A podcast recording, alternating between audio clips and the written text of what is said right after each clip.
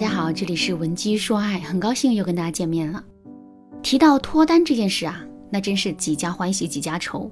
有的姑娘呢，异性缘超好，哪怕是随便勾勾手指头，身边都会围上来一大堆的优质异性资源。可是另外一些姑娘就没有这么幸运了，她们长得不差，性格也很好，可在感情上，她们却是屡屡碰壁。这到底是为什么呢？其实啊，大多数脱单不顺利的姑娘身上都会存在着一个明显的特征，这个特征是一直在被动的等待。在现实生活中，很多姑娘对爱情的理解都很理想化，比如她们会认为爱情就是一种缘分，两个人在茫茫的人群中擦肩而过，你看了我一眼，我也看了你一眼，然后两个人便产生了爱情的火花。这种对于爱情的想象固然是美好的。可是从理性上来说，这种一见钟情式的爱情啊，出现的概率是非常低的。如果我们总是偏执的用这种单一且被动的方式去寻找爱情的话，最终我们收获的很可能会是失望。其实爱情是一种主动的努力，而不是被动的幸运。我们必须要主动出击，才能在茫茫人海中用最短的时间、最高概率的寻找到我们的爱情。可是我们到底该怎么主动呢？在现实生活中，很多姑娘的所谓主动啊，都存在两个致命的问题。第一个问题是三分钟热度，很多姑娘一看到别人成双结对的，心里就会莫名的酸起来。与此同时，她们还会下定决心，之后一定不能再宅了，而是要多去参加一些聚会，多认识一些朋友。可是呢，践行这些计划不到三次，她们便会感到身心俱疲，然后在自暴自弃之中，又重新回到了之前的状态。如果我们自身的状态也总是这么循环往复的话，那么我们脱单之路势必会变得异常艰难。怎么才能改变这个现状呢？首先，我们要知道的是，在脱单这件事情上，为什么我们总是三分钟热度？其实这里面啊有一个很重要的原因，这个原因是我们把脱单的目标啊定得太大了，从而很难在脱单的过程中接收到正向的反馈。这句话该怎么理解呢？我举个例子来说。一个体重高达一百七十斤，并且从不运动的胖姑娘，有一天突然立志要减肥，并且呢来到了操场上。由于减肥心切，这姑娘给自己定的目标是今天要围着四百米的操场跑上十圈。可实际上，她的能力仅仅足够支撑她跑两圈。跑完第一圈的时候，这姑娘已经累得气喘吁吁了。这个时候，她站在操场上，望着还没跑完的路，内心升腾起了巨大的失望。这才刚跑完一圈，自己就已经累得精疲力尽了。剩下的那九圈怎么可能跑得完呢？看来我真的不适合通过跑步来减肥，还是再想想别的办法吧。内心有了这样的想法之后，这个姑娘很快就放弃了。可是，如果这个姑娘当初给自己定的目标是今天只需要跑够两圈呢？跑完第一圈之后，他肯定很有动力继续去跑完第二圈。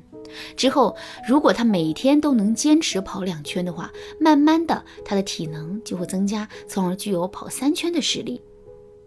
在这个时候，他就可以把跑步的目标定为三圈了。之后，他再不断的去坚持，三圈就会变成四圈，四圈变成五圈，一直到他能够完成十圈的目标。感情也是如此，在最开始的时候，我们一定不要给自己定一个太高的目标。比如每天加够二十个异性资源的微信，这就是一个很高的目标。以此为目标，我们是很容易坚持不下去的。其实啊，在最开始的时候，我们只需要要求自己每天加到至少一个异性资源的微信就可以了。之后呢，我们再不断的提高对自己的要求，这样一来，我们就很容易能够接收到正向的反馈，进而一步步的完成自己的目标了。当然啦，如果你对自己的认知还很模糊，不知道该定一个什么样的目标的话，你也可以添加微信文姬零五五，文姬的全拼零五五，来获取导师的针对性指导。好，第二个问题，内心缺乏择偶标准，盲目主动。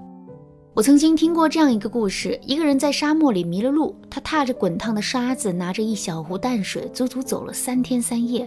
可最后，在离沙漠绿洲不到一公里的地方，他却一头栽在地上死了。事后，救援人员很快就发现了他，并沿着足迹测量了他走过的路。经过初步的估算，这个人用三天三夜的时间，足足走了将近一百五十公里的路。可最后离获救还有一公里的路程时，他却坚持不下去了。这到底是为什么呢？其实啊，这完全是因为三个字：进度条。如果那个迷路的人手里有一个进度条，这个进度条告诉他，他只需要再走一公里就可以获救，那么他肯定是能坚持下去的。可是他并没有那个进度条，所以啊，即使绿洲近在咫尺，他还是失去了坚持下去的勇气。感情也是如此，在脱单这条路上啊，我们之所以会这么容易放弃，就是因为我们的内心没有一个进度条。为什么没有进度条呢？因为我们不知道自己的择偶标准。有句话说得好，没有方向的船，东南西北风都是逆风。我们只有先知道了自己的择偶标准，才能明确努力的方向，进而对整个脱单的进程有一个大致的把控。可如果没有这个择偶标准的话，我们在脱单的路上走的每一步都会很艰难，所以啊，最终我们也很难坚持下去的。怎么才能知道自己的择偶标准呢？其实啊，我们可以使用排除法和倒推法。所谓的排除法，就是当我们不知道自己想要的是什么的时候，可以去想一想自己不想要的是什么，排除掉那些我们绝对不想要的东西，我们就更容易能找到自己真正想要的。而倒推法则是指，我们可以从自身的需求出发，去推导满足我们需求的条件，进而一步步地确定我们的择偶标准。举个例子来说，我们的需求是找到一个特别懂我们的男生，那么我们就可以想一想，一个什么样的男生才能够做到懂我们呢？首先，两个人的学历、受教育背景得差不多吧，两个人的性格、兴趣爱好得有共通的地方吧。另外，两个人面对面聊天的时候，最起码能聊到一块儿去吧。